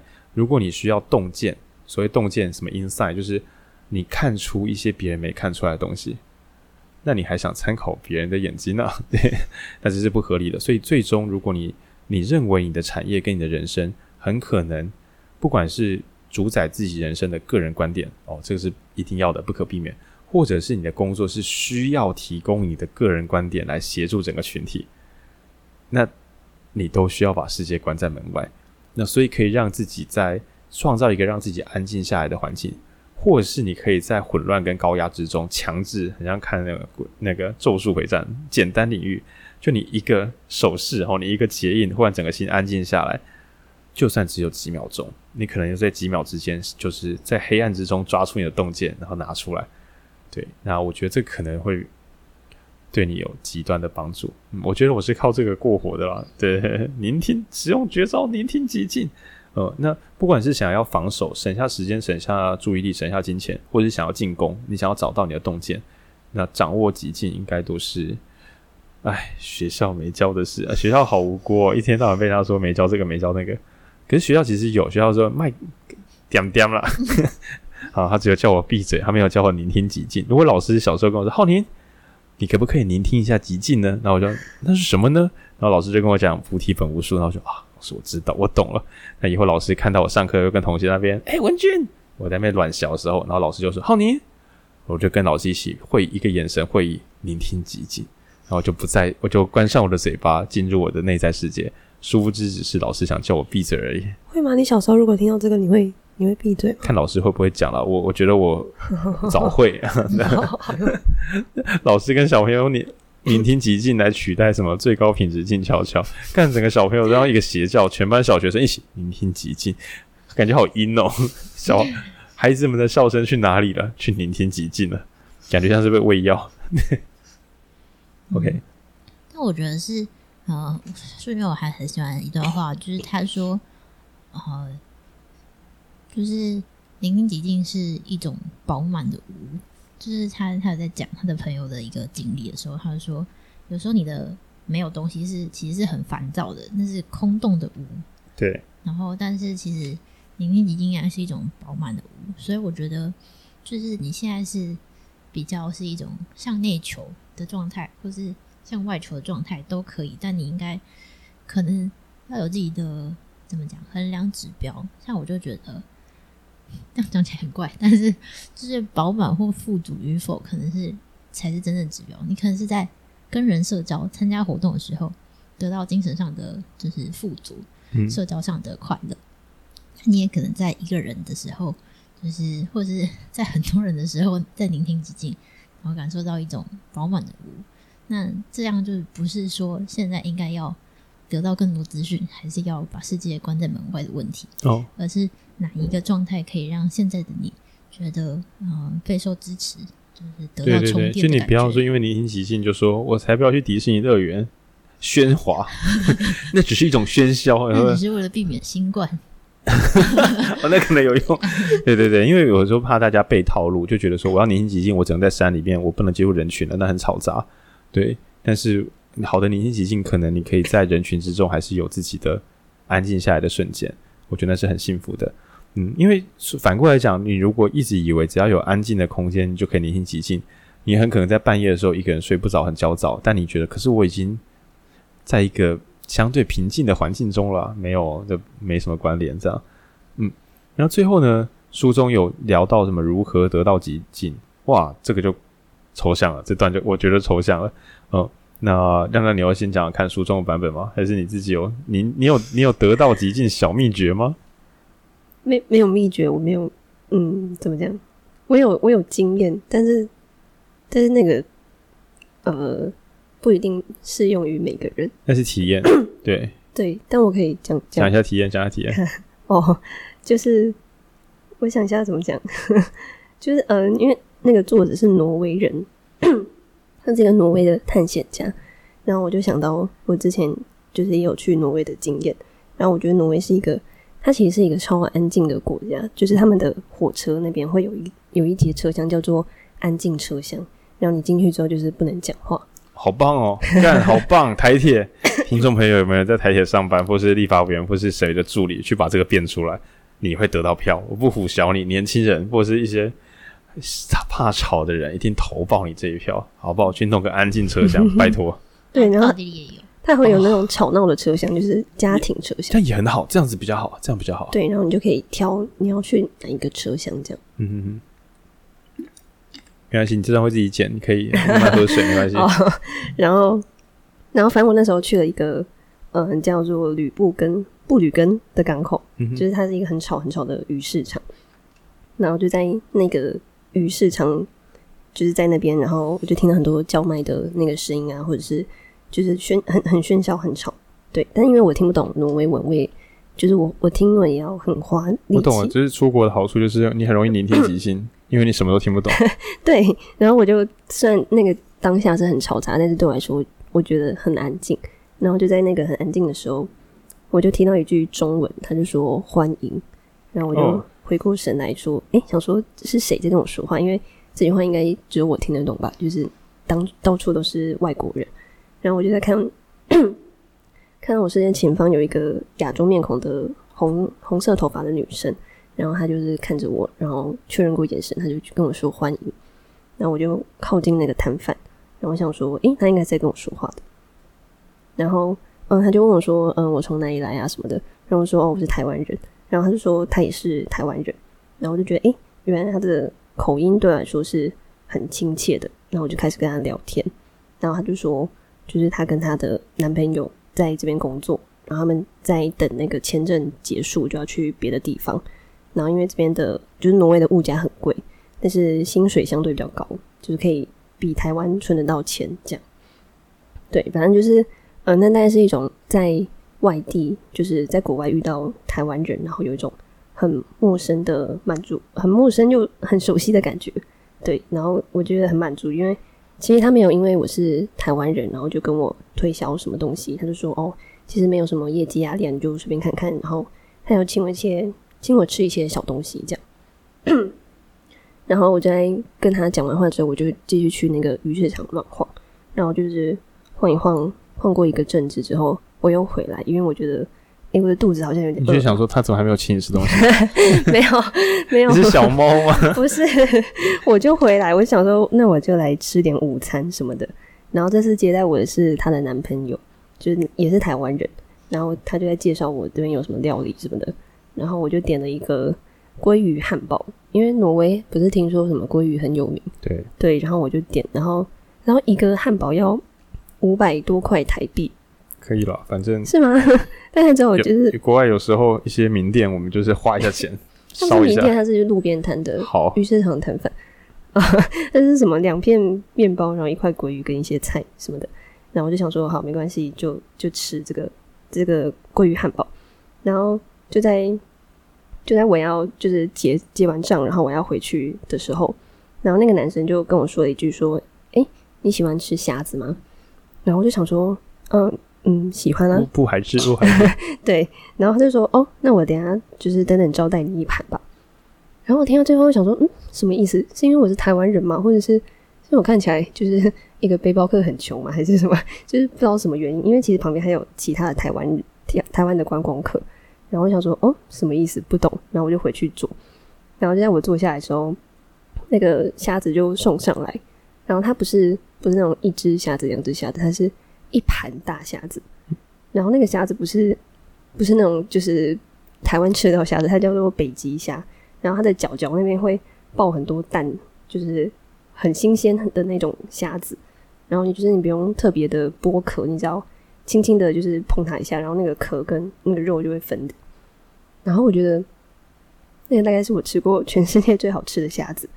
然后我就在就是那个很吵、很很多叫卖声的那个鱼市场，然后我就静静的一个人坐在那个位置上。会一瞬间觉得没有声音吗？会啊，就是我我满脑子在想那个虾子是怎么一回事，然后我就在就在那边吃虾子，然后我就一边在。赞叹这个虾子真的超好吃的同时，我在想说，就是这这一切到底是发生是想说，这真的不用付钱吗？啊，这好像真的不用付钱，就是一盘虾子然后不用钱的。哦，对，那因为其实像，譬如说我今天回家跟我妈，我妈如果煮了一盘虾子，然后跟我说这个虾子就是请我吃，我可能不会那么感动，因为是因为它不是北极虾呢？好像应该不是虾子的关系，就是。就是因为好像没有那个环境，或是没有那个没有听到那一声欢迎，没有那个偶然的相遇，就是或者没有当下的心情，就是不会有那种。你你是不是觉得很难解释？因为你让我拆开来看，就是说啊，国外啊吃虾子啊，这有什么？但但其实我那时候感受到是另外一个，就是 就因为我那时候就是就是几年前，然后我那时候是就是第第几次出国，就是那种很新鲜的感觉。嗯，然后我其实我一开始以为。就是外面到处，就是世界以外、台湾以外，应该都是外国人吧。然后，但是我在挪威遇到了台湾人，然后就觉得说，哎，这世界其实有很多的台湾人，就是大家大家都在不同的地方各自努力。然后，今天你不管在什么地方，你只要只要持续努力，你就是跟世界上其他人一样，就是 就是做着一样的事情。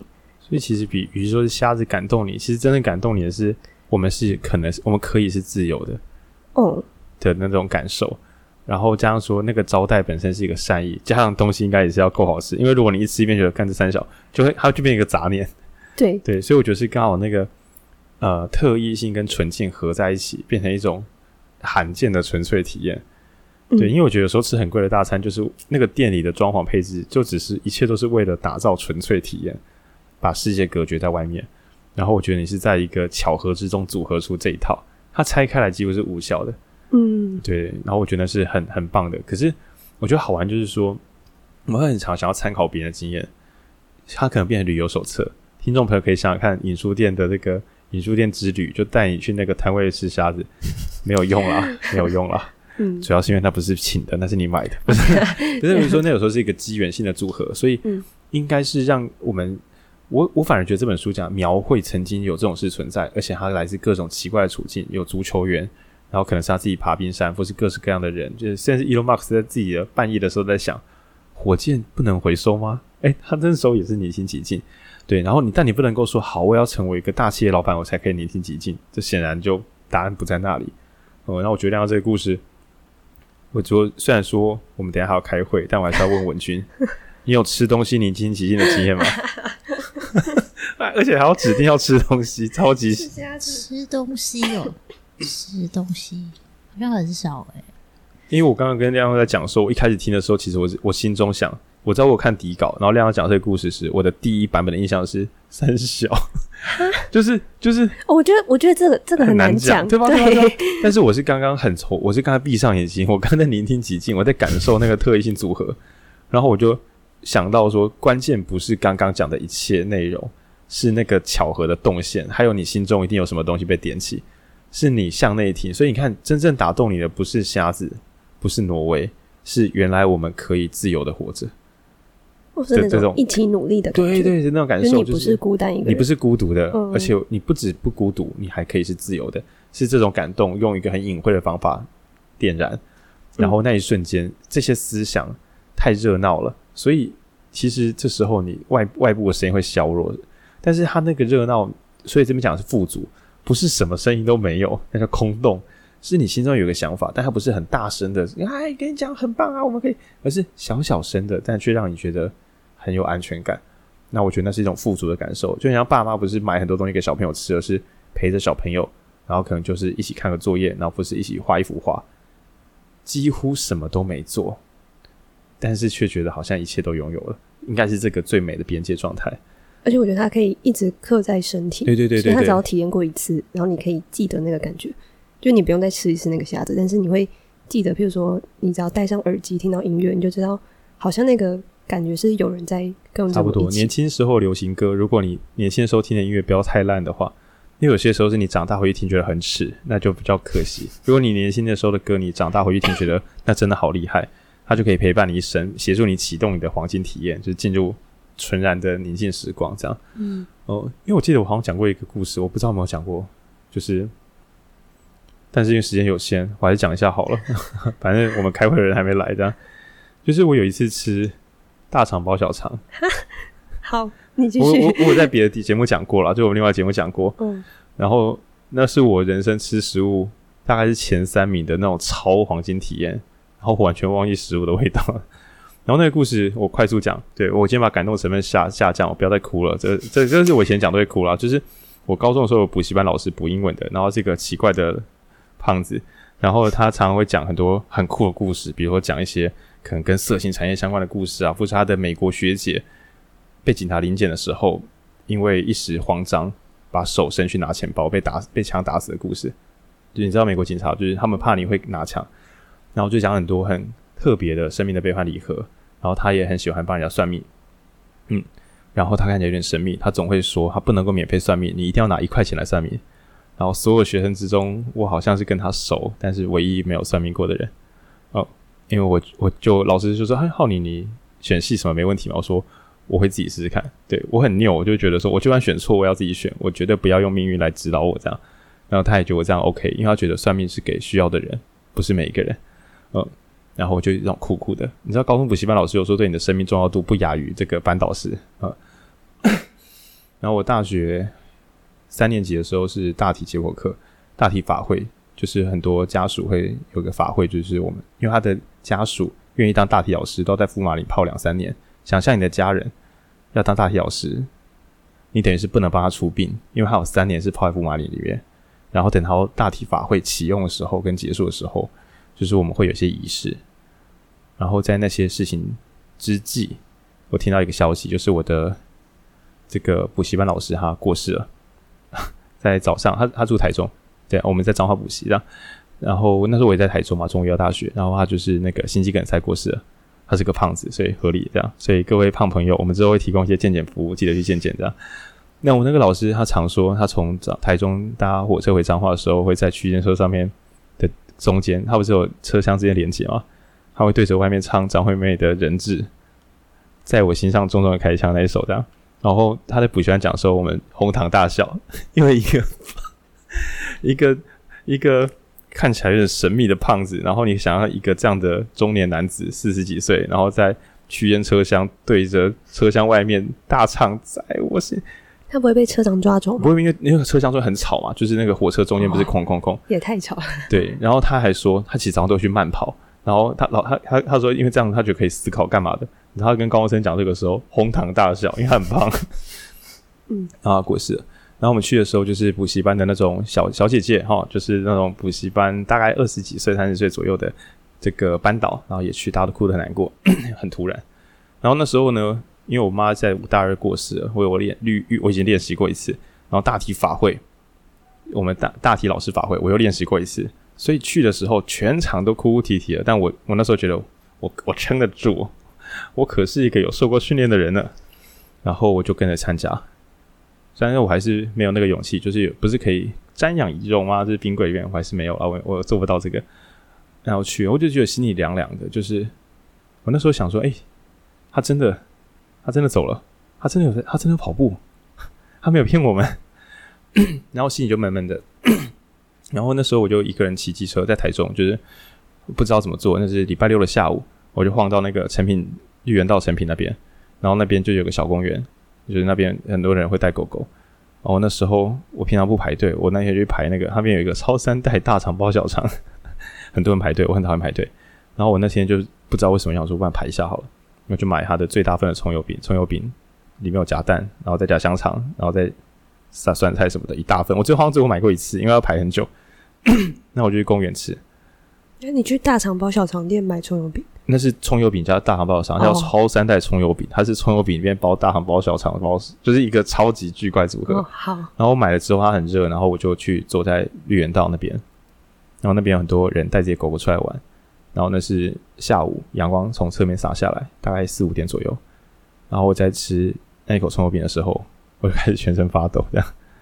然后我就那个东西是好吃的，然后我那瞬间忽然觉得，活着真是太好了。对，就是对，几，你可以知道把它拆开。我，你叫我再吃一次葱油饼，会不会有那种感觉？没有啦。然后如果是晚间呢？如果是中午呢？我可能不会有那种感觉。如果周遭是没有人的，我一个人孤独的坐吃东西，可能也还好。可是就是一个巧合，就是好多人很幸福带着狗狗出来，很快乐的样子。然后一个我有点尊敬，但我也没有真的超熟的人过世了，大家好难过。可是我那瞬间想的不是好难过他过世了，我那瞬间有点自私的想，活着真是太幸福了。虽然这个我眼我现在嚼的那个葱油饼那一瞬间，它不是世界上最好吃的东西，但还有一定水准以上。那我那瞬间感，当我感觉到它很美好的时候，我突然产生了恐惧跟庆幸，对，就是好像我躲过了什么一样，嗯，然后对，这是我吃东西少数，当然后面没有再回去，只是因为排队很麻烦，而且我知道那是我记忆投影，它绝对没有，嗯，然后这个故事我之前在别的地方讲，我慢慢讲的时候，其实我是会真的是，呃，我刚刚已经尽可能把浓度下降了，因为它对我来讲是一个很很很冰冷的那个阳光。很像是你从很冷的天气，然后回到家里没有开暖气，你突然发抖了一下的那个不适应感。对，这是寒冬之中跳进温泉的那种发抖一下的感受，不是温泉让你发抖啊，也是残留记忆的落差。嗯，然后我就觉得跟刚刚讲一样啊，好多事情都忘记了，可是那一个瞬间，那种真空宁静感会陪着你。对，然后我觉得，呃，这种真空宁静感对于人们认识自己是有绝对性的帮助。哦，因为它确实是与世隔绝，然后所以最靠近你自己这样。哦，嗯，这是一个 吃东西的故事，所以其实不一定要到挪威吃虾子，你可以到台中神明旁边，没都没有用啦，都没有用。对。然后关于怎么怎么得到极静的话，作者有讲到各种方法。那我建议一般的网络成瘾者，找一个两天或是三天连假，手机断网，家里也断网，设法。度过这三天，你可以出去吃东西，甚至你可以不还是先不要朋友拜访的好，设法二到三天毫无跟世界联系的一个人生活看看，我觉得可能就已经会有巨大帮助。当然，如果你本来就没有手机成瘾，这招就没什么用了。但如果你平常是那种三五分钟要划一次手机，每天手机用四小时起跳了，光是把而且手机、YouTube 电视哦，就把你的网络设备全部关起来，专心的想你想要过什么样的生活，你想成为什么样的人。就是之类的，然后也避开社交，就不要故意找朋友聊天。你可以去外面喝咖啡，去美术馆晃一晃都可以。我认为一般人这样做应该会得到一种等同于出国旅行的纯然隔绝感。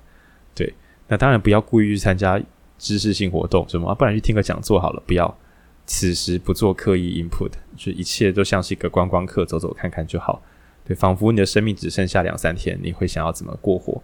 你总不会想说啊，那我再去上个线上课程。干，你生命剩三天，你再除非你想体验，你想知道里面在说什么呢？而不是好想学会哦，这样我以后没有，就是不要再以后以后了，这样你会没有现在。嗯，那这是我觉得对一般民众来讲最简单的方法是居家内观哦。然后刚刚文君跟亮合起来的综合版，我觉得很棒，就是花点钱去取得初次的宁静体验，让你记得那个手感，然后在生活中设法去打开它。那我还是会分两个，一个是你听极静安静下来版本，另外一个是我喜欢专家之路那一套讲的。当你在超认真的执行某些事情的时候，如果你有熟练的技能，在心流体验，就是技术跟难难度同时存在的那个窄窄的心流通道中，确实也会有宁静发生。但我觉得那个宁静张力有点高，有点累。我很怀疑人们可以一生都泡在那个心流通道里面，我觉得那个有点伤身体。对，所以我当然之前都是借由心流通道来感受宁静，嗯，可是现在也觉得有时候就什么都没做，放松，不是洗碗、打扫家里，还是非常非常幸福的。你如果有一天知道自己一周后就会过世，你这个打扫家里，你就是最终记忆，那会是很美的事情。对，我有时候会这样想象，伸缩这个生命的尺度。对，我最后呢要推荐两个小段落，一个有点难懂，是第二十六章，叫做“沉默是如此精准”。讲个笑话，就是我翻开这张看到“沉默是如此精准”的时候，我就眼眶泛泪。就是为什么？为什么？就你知道，各种形态的创作者在追求就是精准。什么是感动吗？什么是痛苦？什么是？但那不是很抽象的东西。对对对，就是我们的工作就是捕捉那个抽象物，包含录音怎么录会动人，这其实都是抽象物，它没有一个黄金准则。所以抽象不会精准啊？不是，我人们想要捕我们的工作，我们自己的期待就是捕捉那个抽象，试过了各种方法。那这篇的名字叫做《沉默是如此精准》，我不知道这是哪里变出来的。他说他是说他是一个哲学家在。在看画，在看那个呃《呐喊》那幅画的时候，他就讲出了这个概念，叫“沉默是如此精准”。然后我就觉得干得好，我学会这一招了。不是花力气去用语言描述，去抄东西来贴色块，补足这一切，是安静下来，我们什么都不要说，看我们是不是都同意这件事情。然后你会说：“那你觉得呢？”最后就变成，就是此中有争议，欲辩于妄言。我知道，对新手学习者听到这个一定会牙起来，想说：“干，你们又不教，我们能教的都是基本功，但最后那个美学的巅峰，很可能是要靠你看过的作品数量跟你的生命经验，然后最后，最后大家是不会去解释的。对，那我觉得这某种程度上就是什么文化阶级，不是什么鬼的，最终他们不靠语言，所以只能够靠体验，而体验需要花超多时间且难以速成，所以确实有资格成为门槛。”那作者在《沉默是如此精准》里边写说：“当我看到美好的艺术品，对听众来讲可能是一集影书店 podcast，别看乱讲。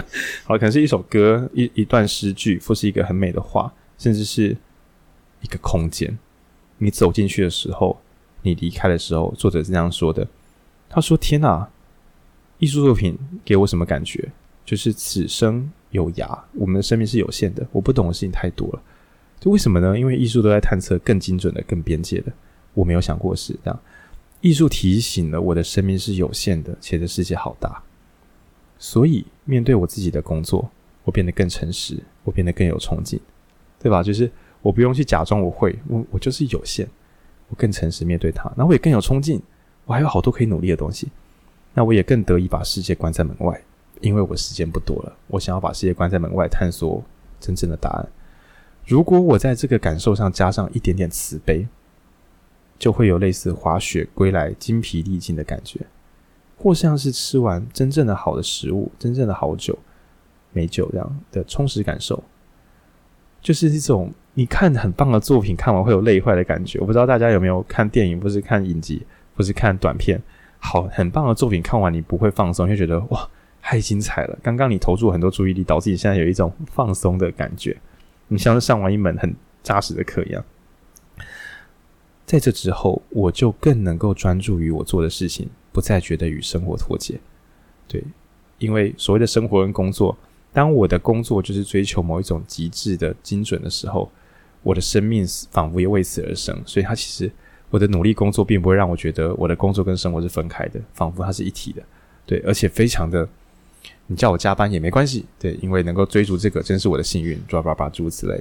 但我最喜欢的其实就是这一这个短片，它的沉默是如此精准，嗯，然后它会让我觉得天哪，提案或什么时候不要再想要用文字轰炸对方，能不能够说得更少，让对方更赞同呢？啊，如果不能，也不是去增加更多字，很像煮菜，不是啊，我要加更多调味料吗？不是，我们能够用更少调味料吗？我们可以说更少的话吗？